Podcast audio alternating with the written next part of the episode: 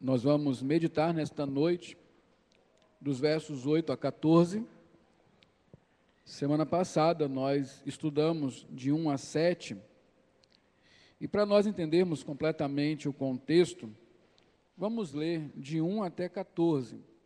Não apenas os versos que nós vamos meditar nesta noite, mas ler toda essa primeira parte do primeiro capítulo, porque ela nos oferece um contexto adequado para a nossa meditação. Então, abra sua Bíblia em Êxodo, no capítulo 1, e acompanhe aí a leitura a partir do verso 1 até o 14.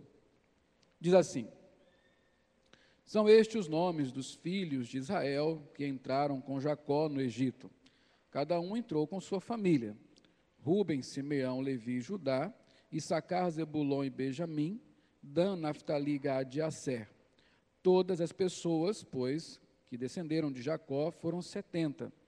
José, porém, estava no Egito. Faleceu José e todos os seus irmãos e toda aquela geração. Mas os filhos de Israel foram fecundos e aumentaram muito e se multiplicaram e grandemente se fortaleceram, de maneira que a terra se encheu deles. Entre mentes, se levantou o novo rei sobre o Egito que não conhecera José. Ele disse ao seu povo: Eis que o povo dos filhos de Israel é mais numeroso e mais forte do que nós. Eia, usemos de astúcia para com ele, para que não se multiplique, e seja o caso que, vindo guerra, ele se ajunte aos nossos inimigos, peleje contra nós e saia da terra. E os egípcios puseram sobre os feitores, sobre eles, feitores de obras, para os afligirem com suas cargas. E os israelitas edificaram a Faraó as cidades celeiros Pitom e Ramsés. Mas, quanto mais os afligiam, tanto mais se multiplicavam e tanto mais se espalhavam, de maneira que se inquietavam por causa dos filhos de Israel. Então, os egípcios, com tirania, faziam servir os filhos de Israel e lhes fizeram amargar a vida com dura servidão, em barro e em tijolos, e com todo o trabalho no campo, com todo o serviço em que na tirania os serviam. Nós começamos semana passada falando desse desta ida da família de Jacó, da família de Israel para o Egito.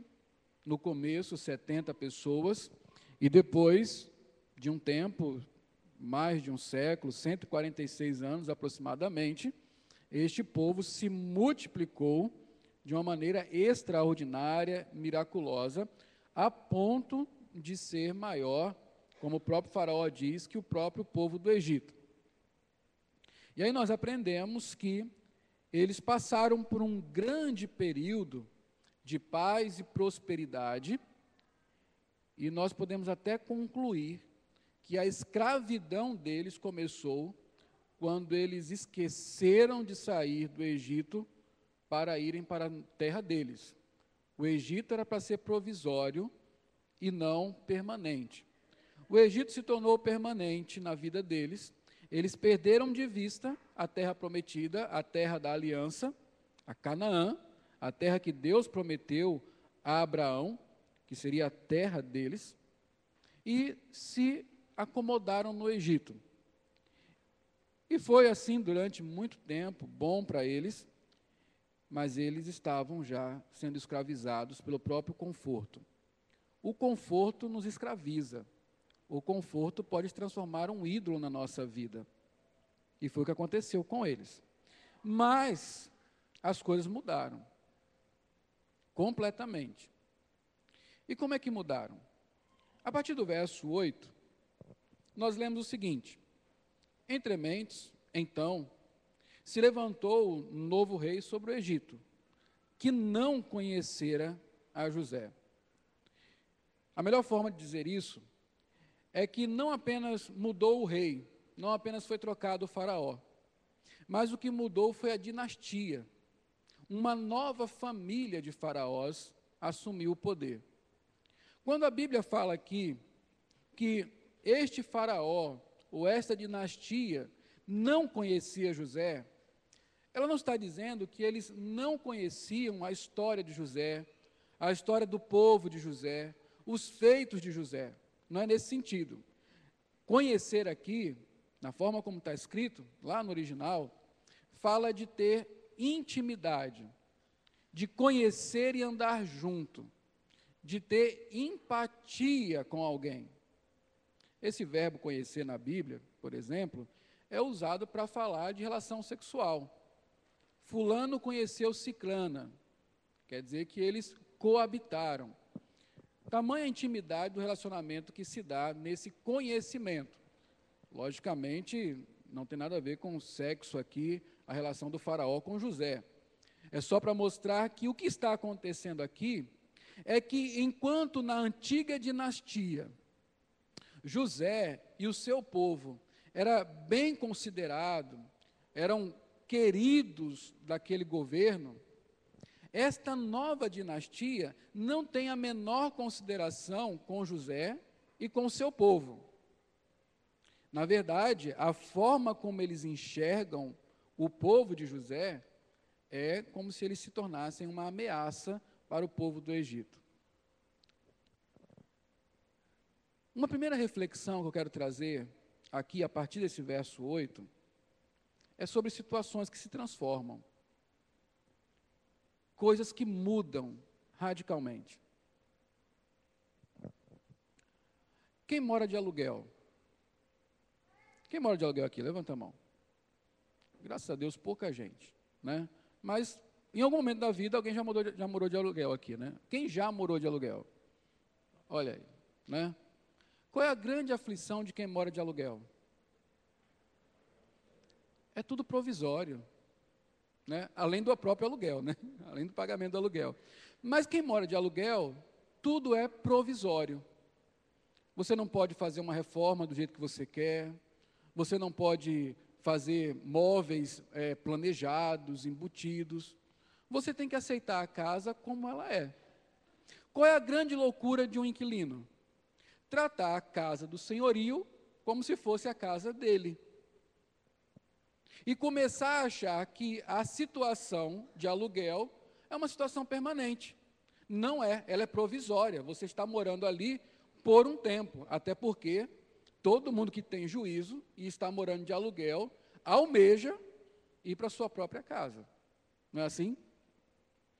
Israel entrou no Egito, e ali não era a casa deles, era uma casa de favor, nem de aluguel era e começou a agir no Egito como se fosse um lugar permanente para eles. E depositaram tudo ali. A vida estava boa, parecia que tudo ia dar certo. Agora veja, nós não podemos nunca confiar que situações transitórias vão se tornar permanentes. O que nós vivemos no mundo é que a qualquer momento as situações mudam. Da mesma forma como a gente está passando por problemas, a gente tem a esperança de que isso pode mudar para melhor, nós temos que ter também a sabedoria de que quando estamos em paz, neste mundo instável, as coisas podem mudar para pior. Não há estabilidade em um mundo que tem prazo de validade. O mundo é inconstante. Vocês lembram da época de colo? Vocês não lembram, né? Não sofreram nada com isso. Mas muita gente aqui deve ter sofrido. Gente que estava rica no domingo e na segunda quebrada. Muita gente se suicidou. Tem gente tratando depressão até hoje por causa disso. Simplesmente o governo que entrou resolveu pegar a riqueza de todo mundo para si e deixar que as pessoas se virassem com 50 reais na poupança. Mudou de repente. Veja os Estados Unidos. Que americano poderia pensar que um dia os Estados Unidos passariam por uma grande crise econômica? Desemprego. Eu aprendi na escola, quando eu estava no segundo grau, médio, sei lá como é que se chama hoje, E na aula de geografia, meu professor dizia para a gente: vocês têm que decorar isso. Nos Estados Unidos, ele falava Seattle, né, mas é Seattle. Seattle tem lá a cidade de Detroit, que tem o que é a maior produtora de automóveis e é rica por causa disso. Há uns dois anos atrás, eu lembrando dessa informação, enquanto via o Jornal Nacional, Detroit quebrada. A GM quebrou lá. As pessoas passando a míngua. E como alguém poderia imaginar que de repente isso poderia acontecer com o todo-poderoso Estados Unidos?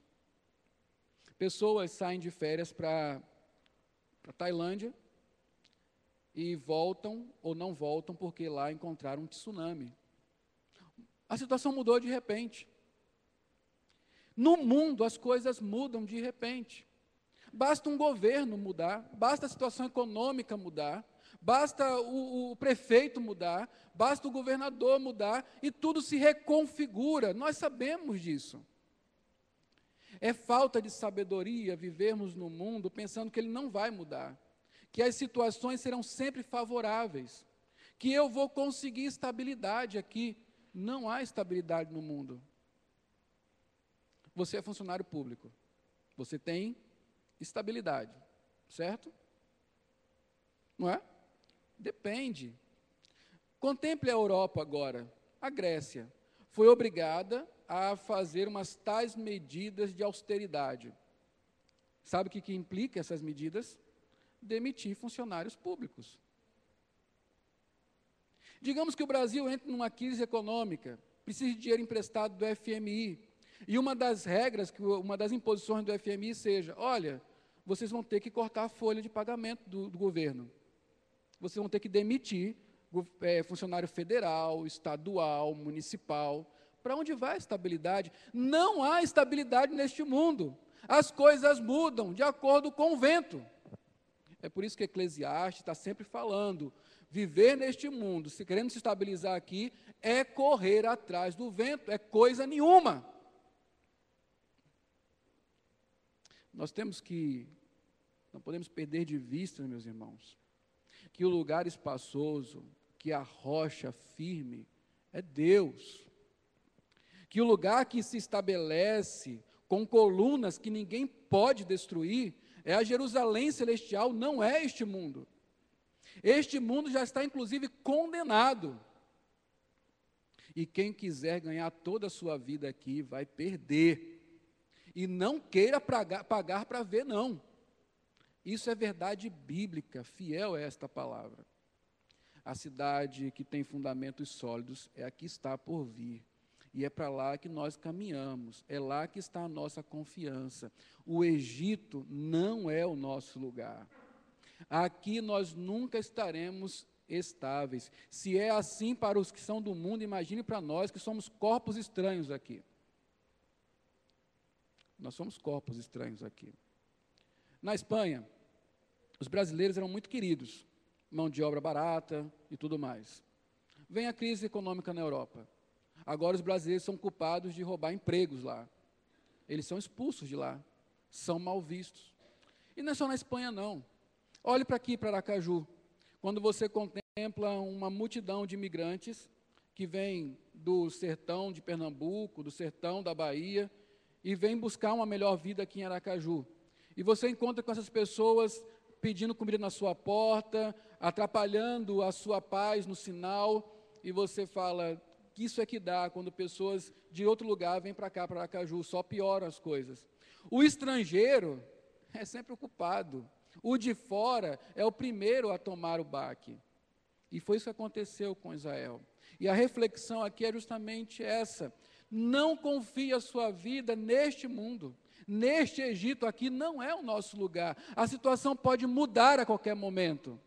Momento de paz, de prosperidade pode se transformar em escravidão. E não duvide disso. O mundo é capaz de fazer isso conosco. E é isso que nós vamos ver nessa noite. Seguindo aí, nós vamos passar para este momento de escravidão no Egito. Versículos 9 a 11 falam disso.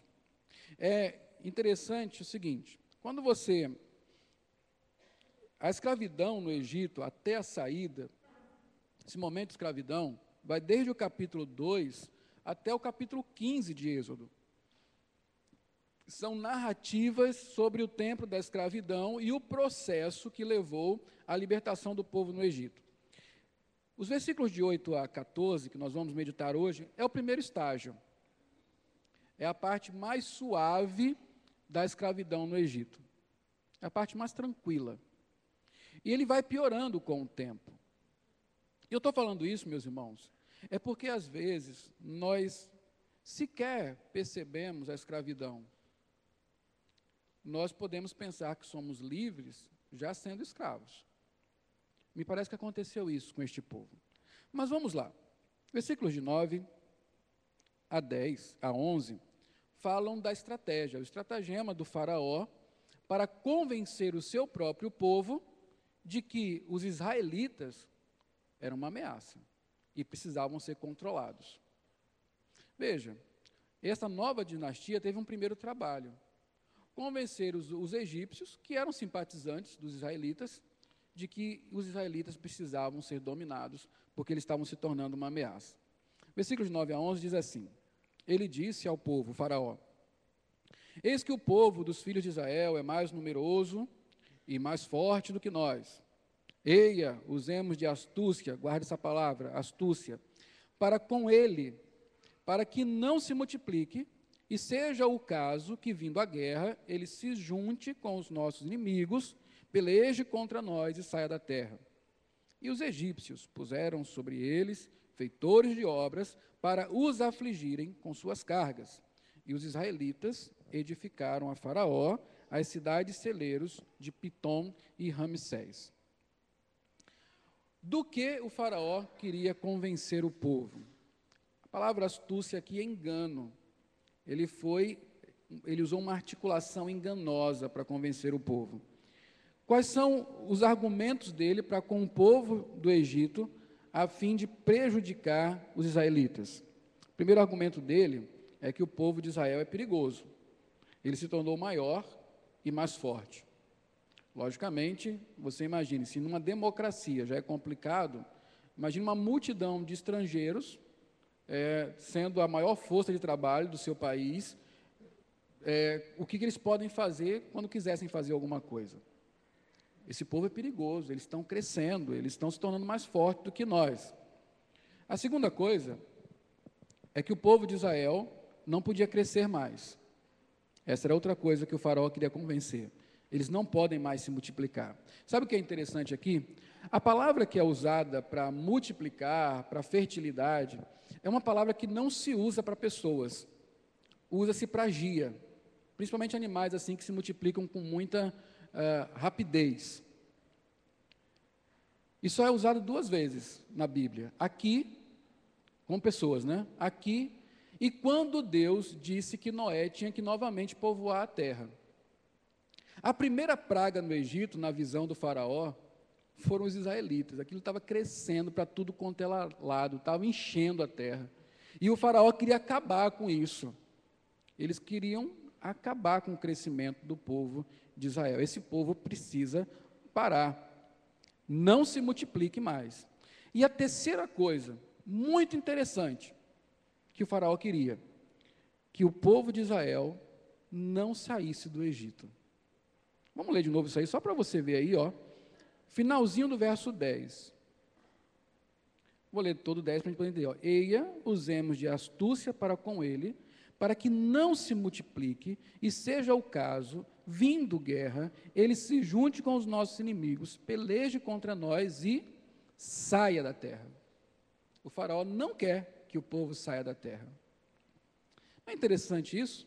O povo de Israel está com o seu coração na terra, e isso é denunciado aqui, porque eles demoraram demais, estão com o coração no Egito, e agora eles encontram alguém que está interessado na permanência deles no Egito. A questão dramática aqui dessa história é justamente isso: tudo está contribuindo para que Israel não saia do Egito. Primeiro a paz e agora a escravidão. O foco aqui é: Israel tem que permanecer no Egito. Por que, que ele tem esse interesse todo né, em que Israel permaneça no, no Egito? Então, em primeiro lugar, a astúcia de Faraó contra os israelitas, no final das contas, é para que eles permaneçam lá no Egito. Ele fala assim: a tradução mais ao pé da letra seria assim: para que eles não subam do Egito. Por que, que ele usou essa expressão, não subam do Egito? Ele tem muito bem em mente o que ele quer. Não é apenas que Israel permaneça no Egito, mas é que ele não volte para Canaã. Porque quando se fala em subir, é subir para Canaã. Você quer ver? Abra sua Bíblia aí, em Gênesis, nós lemos esse texto semana passada. Gênesis 46, de 1 a 4.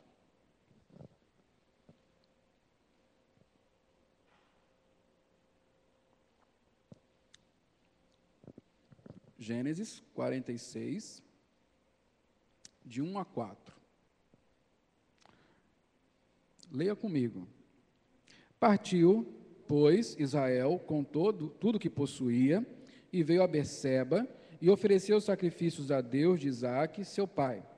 Falou Deus a Israel em visões de noite e disse: Jacó, Jacó. Ele respondeu: Eis-me aqui. Então disse: eu sou Deus, o Deus de teu pai. Não temas descer para o Egito, porque lá eu farei de ti uma grande nação. Eu descerei contigo para o Egito e te farei tornar a subir, certamente. A mão de José fechará os teus olhos. Entendeu? Lá no original, o farol disse assim: não vamos, vamos fazer, agir com astúcia, para que no final das contas, eles não subam do Egito. Então ele já sabia o que ia acontecer. O que estava destinado para aquele povo, a volta para Canaã. O faraó não quer isso. Faraó quer que ele permaneça no Egito. E aí, em segundo lugar, a astúcia de Faraó contra os israelitas é para que os israelitas permaneçam no Egito, mas sob o controle dele dele, Faraó. É interessante isso. Tudo bem. Eles precisam ficar. Precisam por quê? Lá no finalzinho do verso 11, diz assim: Os israelitas edificaram para Faraó cidades celeiros, Pitom e Ramassés. Por que, que era bom? Mão de obra barata, melhor, mão de obra, mão de obra gratuita. Pense você perder um contingente de milhões de pessoas trabalhando de graça para você, construindo suas cidades, dominando uma tecnologia que foi estabelecida por José. Foi José que falou que tinha que construir cidades, celeiros e tudo mais. E agora esse povo todo sai. Você imagina o impacto na economia? Você imagina o que falta esse povo não ia fazer lá? Ele não quer que saia. Agora, eles vão ficar debaixo do nosso controle, sob o nosso domínio, nos limites que nós traçarmos e com as regras que nós dermos. O Faraó diz: eles têm que ficar, mas não podem crescer. Olha, a gente tem que dar um jeito para eles não se multiplicarem mais. E o trabalho forçado foi uma maneira de enfraquecer o povo, a fim de que ele perdesse a fertilidade. o resultado foi contrário.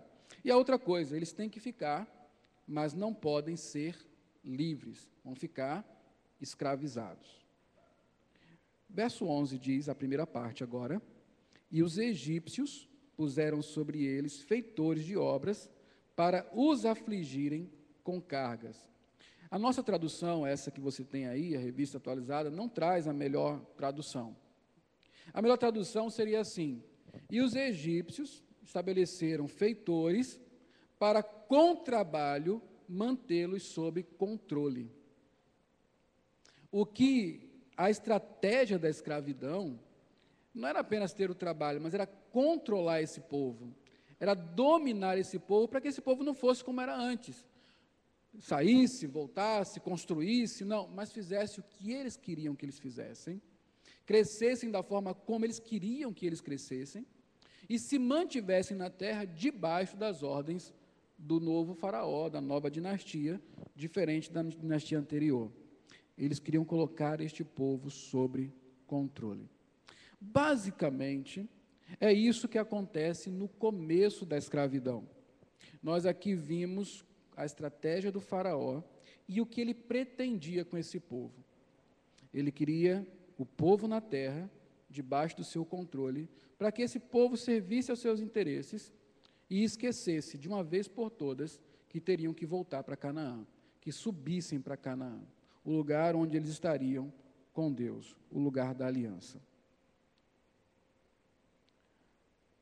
Parte da estratégia do Faraó era ocupar aqueles homens e mulheres com as coisas do Egito. A intenção dessa dinastia de Faraó era mantê-los sob controle por meio de trabalhos forçados. Se você adiantar um pouco a sua Bíblia aí, vai lá para Êxodo, capítulo 5. Isso aí já é o finalzinho da, das primeiras discussões entre Moisés e, e o Faraó, que já não era mais esse Faraó do capítulo 1, é um outro Faraó da mesma dinastia. Aí já se passaram pelo menos mais 150 anos. Veja o que o Faraó fala para as pessoas, os encarregados lá, dos escravos hebreus. Vamos ler juntos? Êxodo 5, a partir do verso 6 até o 9. Naquele mesmo dia, vamos ler? Naquele mesmo dia, pois, deu ordem Faraó aos superintendentes do povo e aos seus capatazes, dizendo: Daqui em diante não torneis a dar palha ao povo para fazer tijolos, como antes. Eles mesmos que vão e ajuntem para si a palha, e exigirei deles a mesma conta de tijolos que antes faziam nada diminuireis dela. Estão ociosos e por isso clamam: Vamos e sacrifiquemos ao nosso Deus. Agrave-se o serviço sobre esses homens, para que neles se apliquem e não deem ouvidos às palavras mentirosas. Quais eram as palavras mentirosas? Aquilo que Moisés estava dizendo: vamos sair daqui, porque Deus quer que a gente vá para a terra prometida. Qual é a estratégia do Faraó? Esse povo está orando, esse povo está pensando na nova terra, esse povo está pensando em promessa, porque está desocupado, porque não tem o que fazer, porque o trabalho está leve. Vamos ocupar mais eles. Eles têm que se ocupar com o Egito, eles têm que se é, ocupar com as coisas do Egito. E aí eles não vão pensar mais na terra prometida. Excelente estratégia. Eles não vão mais querer orar a Deus. Eles não vão pensar mais nisso. Eles vão fazer o trabalho quietinhos, porque estarão muito ocupados. A astúcia do faraó é a maior maneira de controlar aquele grande povo forte e mantê-lo ocupado com as coisas do Egito. É por isso que a palavra principal aí nessa, nessa parte da narração é astúcia. O faraó foi muito inteligente. O faraó foi muito esperto com aquele povo. E por meio da sua esperteza e das suas estratégias, ele conseguiu dominar aquele povo escravizado, ainda que maior e mais forte do que o povo do Egito, por mais de 200 anos. E eu volto a perguntar: por que, que esse povo não se levantou e foi embora? E a resposta é muito simples, meus irmãos. Este povo aqui não conhecia outra terra senão o Egito. Eles foram criados lá. Eles foram aculturados lá. Eles só conheciam o Egito. Eles nunca tinham ido em Canaã. Canaã era uma história longínqua, distante. Semana passada, quando voltávamos da igreja, aí eu e Raquel conversando no carro sobre este assunto, e eu falava para Raquel assim: até nós somos assim, né? Talvez para, se Deus descesse hoje e falasse assim: olha, vamos trocar a terra pelo céu, era capaz de eu dizer, só se o Senhor me mostrar primeiro, para eu ver como é que é. Aí eu vou pensar, né? Mas era justamente isso. E aqui vai uma reflexão, meus irmãos. Nós somos este povo que nunca viu o céu. Nós nunca vimos a Jerusalém celestial. Ela é descrita na Bíblia de uma maneira grandiosa e tal, mas nós nunca vimos. Nós às vezes até duvidamos se isso é real. Tão grandioso que é. O que nós conhecemos? Este mundo. O que nós apalpamos todos os dias? As coisas deste mundo. Quais são os sonhos que nós temos? Os deste mundo. O mundo é tudo que nós conhecemos agora. Há um Deus fiel e verdadeiro que fala de uma nova terra. E ele garante que é muito melhor do que aqui. Nós lemos, a Nova Jerusalém não tem morte, não tem luto, não tem pranto, não há dor, não há separação. O mal não existe lá. Nós sequer conseguimos compreender uma realidade onde não haja o mal. E aí é por isso que a nossa caminhada peregrina, ela se dá por fé. Nós temos que pensar nas coisas do alto, ainda que nós não possamos ver. E o que é a fé, afinal? Não é a certeza, a contemplação daquilo que não se pode ver. Se nós julgarmos as coisas só pelo que nós vemos, nós somos criaturas miseráveis. Nós não vivemos na incredulidade. E sem fé, nós não prosseguimos. Não é à toa que caminhando no deserto, aquele povo várias vezes teve saudade do Egito, saudade da escravidão do Egito, e não queria mais prosseguir a caminhada para Canaã celestial, para Canaã, nova terra. E nós, muitas vezes, mesmo caminhando, queremos voltar atrás, porque duvidamos se lá realmente é melhor.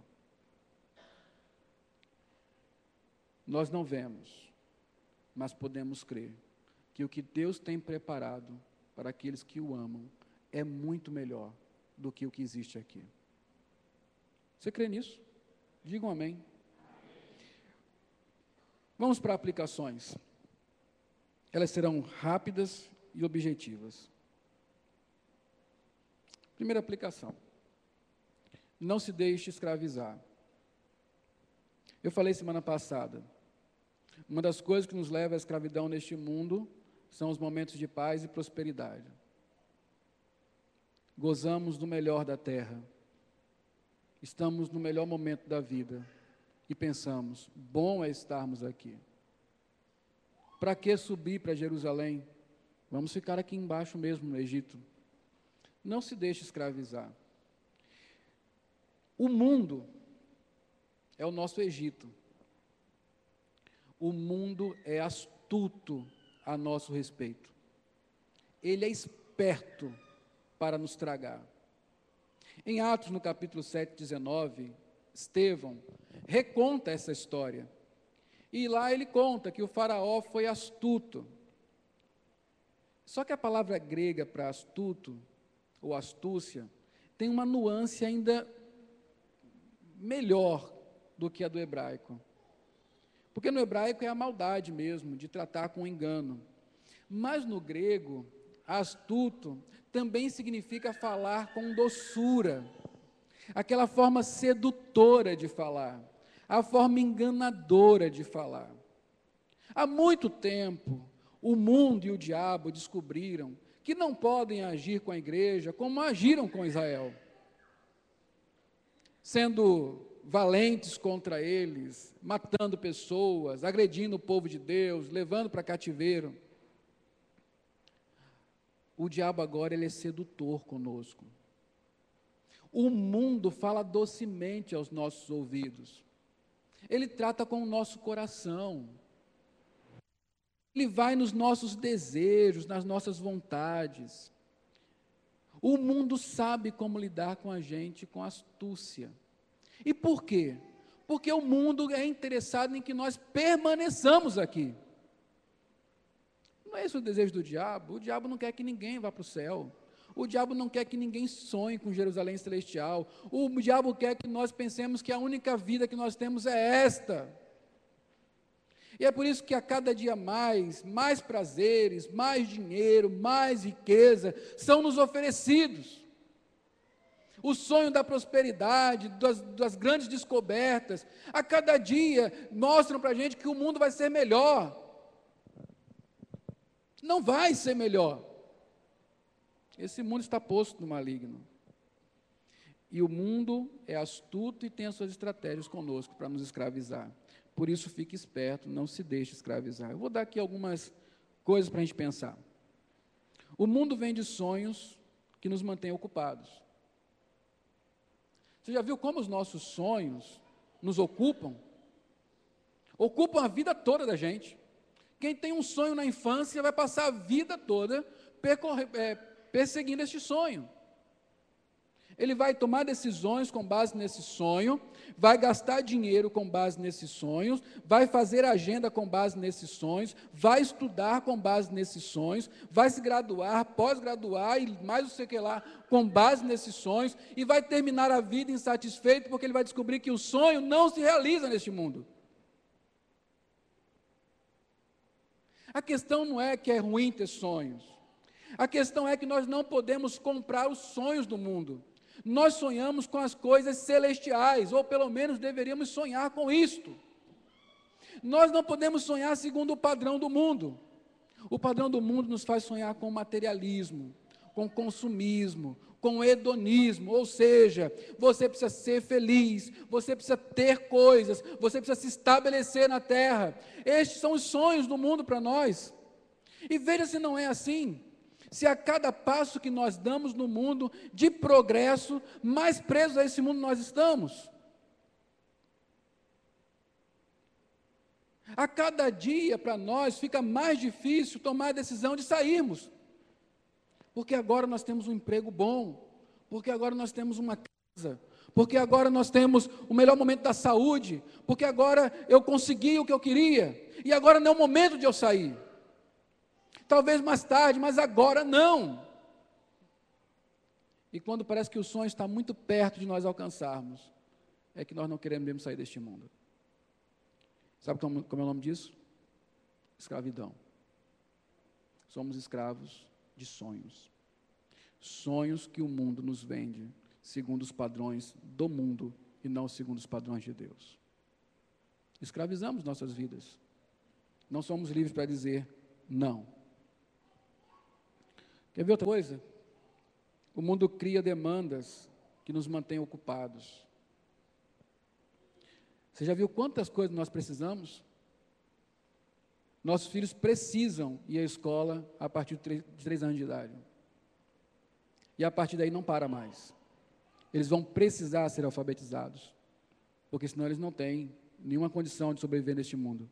Eles vão precisar fazer um bom curso fundamental, depois vão precisar fazer um bom curso é, de nível médio, depois eles vão precisar passar no vestibular, depois eles vão precisar fazer uma boa faculdade, depois eles vão precisar se graduar, depois vão precisar se pós-graduar, e vão ter que precisar a vida toda, porque eles precisam ter sucesso.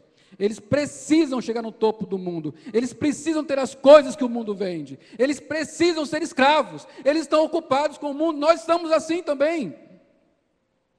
Não há fim nas demandas que o mundo estabelece. Isso é uma estratégia para nos manter ocupados com as coisas do mundo. Por que, que nós gastamos tanto tempo construindo coisas para o faraó deste mundo e pouco tempo laborando no reino de Deus? Por que nós nos reunimos dominicalmente? É tão sacrificante. Uma reunião a mais já demanda tempo demais, um tempo que nós não temos, porque estamos ocupados com o mundo. Porque não temos mais tempo de orar, porque não temos tempo de pensar no céu, porque não temos tempo para as coisas de Deus. O mundo nos escravizou, ele nos está mantendo ocupados, e não são com trabalhos forçados, é uma escravidão voluntária, a pior de todas. Essa é a estratégia do mundo cria demandas, necessidades que não existem, para lhe manter ocupado com as coisas do mundo.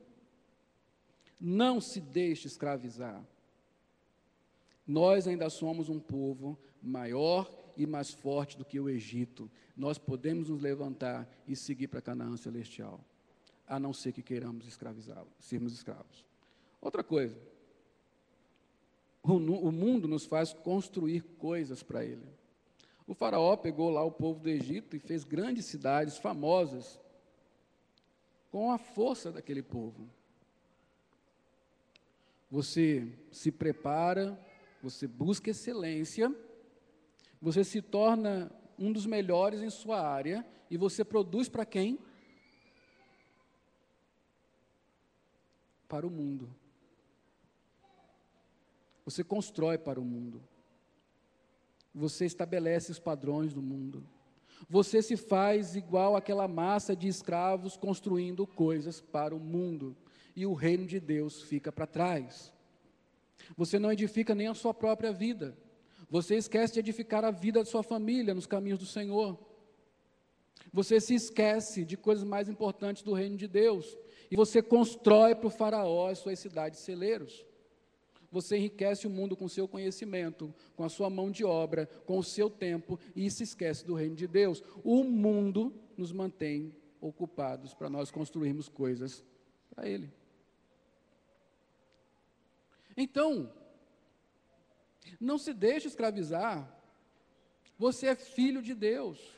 Há uma aliança que lhe contempla e que diz que você não é deste mundo, você foi livre para sair e ir para uma terra prometida. Lá é a sua é o seu lugar. Não se deixe escravizar pelo mundo. E aqui vem uma segunda aplicação. Só para nós sabermos esse mundo tem um faraó. E você pode imaginar quem é ele. O faraó desse mundo é o diabo. Quando nós nos deixamos escravizar pelo mundo, estamos servindo a quem? Não tenha medo de dizer não, ao diabo. E eu peço que você medite com sinceridade no seu coração. A quem você tem servido de fato? Não estou perguntando a quem você quer servir, não. Eu sei que você quer servir a Deus. Mas na aplicação da sua vida, você tem servido a quem de fato? A que interesses de fato? Porque quem se deixa escravizar serve ao diabo. A Bíblia diz: o mundo está posto no maligno, ele é o rei dessa geração, e ele, assim como o Faraó não conhecia José, não tinha a menor consideração por José, o diabo não tem a menor consideração pelo nosso rei, que é Cristo ele fará de tudo contra ele. Se necessário, nos usará nisso. E não duvide, muitas vezes nós estamos agindo junto com o diabo contra o reino de Deus, porque nos deixamos escravizar. Terceira última aplicação. Não queira transformar pedras em pães. Abra sua Bíblia.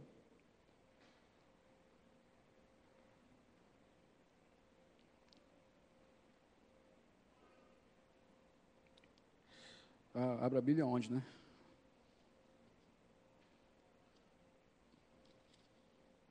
Mateus.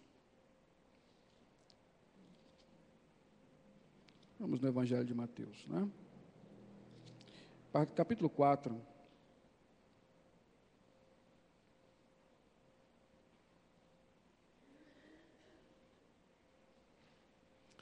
Verso 3. Verso 2 e 3. Né? Mateus 4, versos 2 e 3. Veja bem, Jesus passou 40 dias e 40 noites jejuando e depois foi tentado pelo diabo. A primeira tentação dele foi essa. E depois de jejuar, leia comigo, capítulo do verso 2. E depois de jejuar 40 dias e 40 noites, teve fome. Então, o tentador, aproximando-se, lhe disse: Se és filho de Deus, manda que estas pedras se transformem em pães. Muito bom. Essa tentação não é só com Cristo. O diabo o tempo todo nos tenta a fazermos de pedras pães. E você imagina o trabalho que isso não dá para quem não é o filho de Deus e tem o poder de transformar isso com o poder da palavra. Nos coloca cheio de ansiedades. Eu preciso suprir a minha casa, eu preciso me vestir, eu preciso comer, eu preciso, e eu tenho que correr atrás, eu tenho que fazer, eu tenho que aquilo outro, e você se ocupa com isso. Com essa sugestão do diabo que você precisa transformar as pedras em pães, afinal você é filho de Deus, você tem que comer do melhor dessa terra. Ou teologia da prosperidade diabólica. A resposta de Cristo. Verso 4, vamos ler. Jesus, porém, respondeu: Está escrito: Não só de pão viverá o homem, mas de toda palavra que procede da boca de Deus. Você pode pensar para Jesus é fácil aguentar a fome 40 dias. Só que quem sentiu fome foi o homem Jesus. Não foi o Deus. Quem foi tentado foi o homem Jesus, porque Deus não pode ser tentado por ninguém. Foi uma pessoa que tem a mesma natureza que nós temos, que depois de ter 40 dias de fome, foi, ao invés de consolada, foi alcançada pelo inimigo de sua alma, o inimigo de nossas almas, que mostrou para ele pedras que lá se parecem com pão, e disse: Você é filho de Deus, transforme as pedras em pães. Jesus fala o seguinte, e guarde isso no seu coração: o homem não vive do que come, o homem vive da palavra de Deus. Esta é a chave para nós não nos deixarmos escravizar por este mundo. Quando as demandas vierem, quando os sonhos vierem, eu tenho que me lembrar o meu padrão de, saciedade, de felicidade, de alegria, não está neste mundo. Nesta vida pode até me faltar o pão, mas não vai faltar Jesus na sua vida, irmão. Lembra dessa música? Quem sacia o homem, corpo e alma, é Deus. Se Deus não nos der, ninguém nos dará. E Deus não é como o Faraó que nos escraviza, ele nos dá liberdade, verdadeira felicidade, satisfação sem fim mesmo com a escassez. Não caia na tentação escravizadora de querer transformar pedras em pães. Seja livre para Deus. E esse ensino se completa lá no capítulo 6, quando Jesus fala assim: Não andeis ansiosos por coisa alguma. Não deixe que as demandas do mundo ocupem seu coração. Busquem, em primeiro lugar, o reino de Deus. Se nós formos parafrasear para o nosso tema, ele estaria dizendo assim: levantem-se e subam para Canaã celestial. Esqueçam este mundo. Cuidar dessas coisas é se escravizar, é deixar ser escravo do Egito. Olhem para o alto. Confiem em Deus. Ele conhece as suas necessidades, ele sabe dos seus sonhos sabe quais desses sonhos podem ser realizados para o seu bem, e sabe quais, de, e sabe quais desses sonhos são para o seu mal. O Senhor cuidará de você, o Senhor lhe amparará, Ele é a rocha. Caminhe para Canaã e aproveite a provisão do Senhor. Não se deixe escravizar para o mundo que cobra as nossas almas por aquilo que nos dá um texto que eu quero que você leia e guarde em seu coração como exortação final. 1 aos Coríntios 7, 23.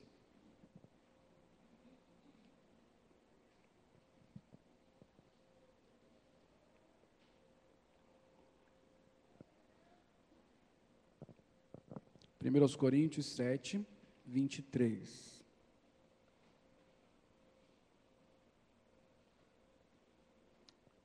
Leia comigo. Agora leia bem alto. Guarde isso em seu coração.